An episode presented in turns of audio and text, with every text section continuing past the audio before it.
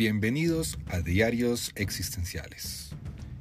Este será su casa de podcast, donde estaremos hablando de psicoterapia y filosofía existencial. Y bueno, tal vez de alguna otra cosa que sea interesante. Soy Juan Pablo Díaz del Castillo, psicólogo y publicista colombiano, y espero que me acompañen, más bien, que nos acompañemos en este camino. Bienvenidos. Hola, ya han pasado varios días del tip número 2, pero bueno, vamos para el tip número 3 con respecto al manejo de la ansiedad. Y vamos a hablar de uno de los componentes más importantes que les van a recomendar cualquier psicoterapeuta, psiquiatra, cualquier profesional de la salud, y es la calidad del sueño. El tema del sueño es importantísimo. Y para poder hablar un poco de eso, recordemos el tema que hemos hablado del sistema nervioso autónomo. Ese sistema que se encarga de todos los movimientos automáticos del organismo, que tiene la posibilidad de activar o desactivar el organismo. Acuérdense que la ansiedad lo que hace es mantenerse activo el sistema nervioso, por lo tanto estamos mucho más alerta a lo que nos está ocurriendo. Los sentidos están alerta, los, las pupilas dilatadas, los ojos, los oídos eh, mucho más activos, oímos los ruidos, nos molestan más, los, los olores, si nos, alguien nos habla de espaldas, nos pegamos el susto más fácilmente. Por eso hay que bajar los niveles del, del, sistema nervioso autónomo, porque la calidad del sueño tiene que ver mucho con eso. Si yo no he dormido bien, pues cuando yo duermo bien, mejor empecemos por ahí, pues el sistema nervioso está a cierta actividad porque el cuerpo ha descansado. Pero si yo no duermo lo suficiente, pues obviamente el sistema nervioso va a tener que activarse para mantenerme despierto, va a necesitar estar más arriba, más activo, por lo tanto, la ansiedad va a empezar más arriba de lo que podría empezar de otra manera. Y eso tiene que ver porque el sueño se relaciona con algo que se llaman los circuitos circadianos. Los circuitos circadianos tienen que ver con todos los procesos humanos que duran un día.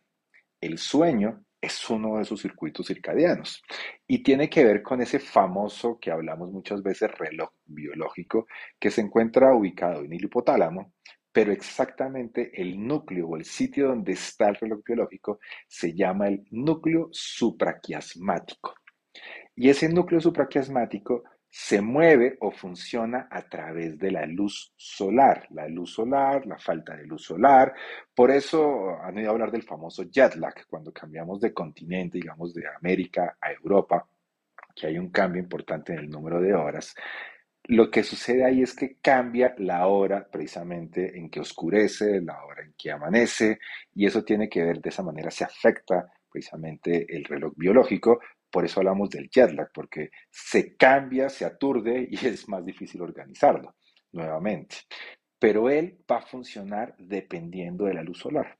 Por lo tanto, hay una sustancia que es muy famosa que se llama la melatonina, empieza a, irrigar a través del organismo para empezar a generar el sueño en las personas dependiendo de la luz solar.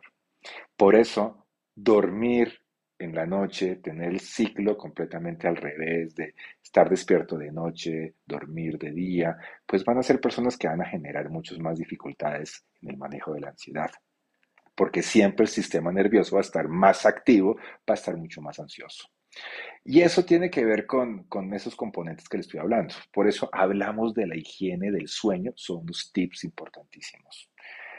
La importancia de tener rutina de sueño, dormir a la misma hora, intentarse levantar a la misma hora, sobre todo entre semana va a ser muy importante que te va a permitir regular el sueño y es de esa manera disminuir los niveles de ansiedad.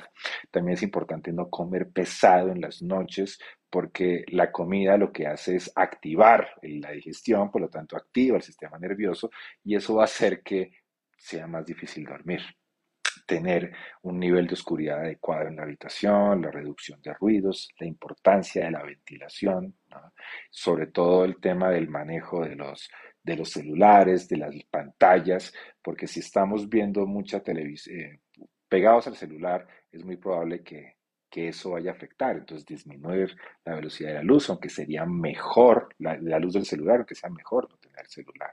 ¿no? Eh, hay personas que duermen con el televisor. Ese ruido precisamente va a afectar la calidad del sueño. Ah, es importante eh, tener la habitación en clima, en ventilación, nivel de ruido y el nivel de iluminación lo más adecuada posible para que se pueda la persona ir durmiendo. Ir poco a poco apagándose, eh, no hacer ejercicio antes de dormir. Ah, termino de dormir, hago ejercicio y me voy a dormir. Pues no es una buena idea. ¿no? Hay personas que tienen, cada persona tiene un diferente manejo y es importante que cada uno identifique de qué manera es la mejor forma de manejar el sueño.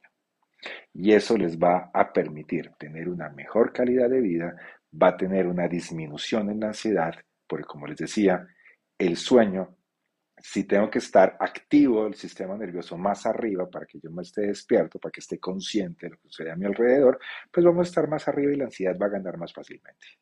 Intentar tener hábitos de sueño, higiene de sueño, va a facilitar la vida.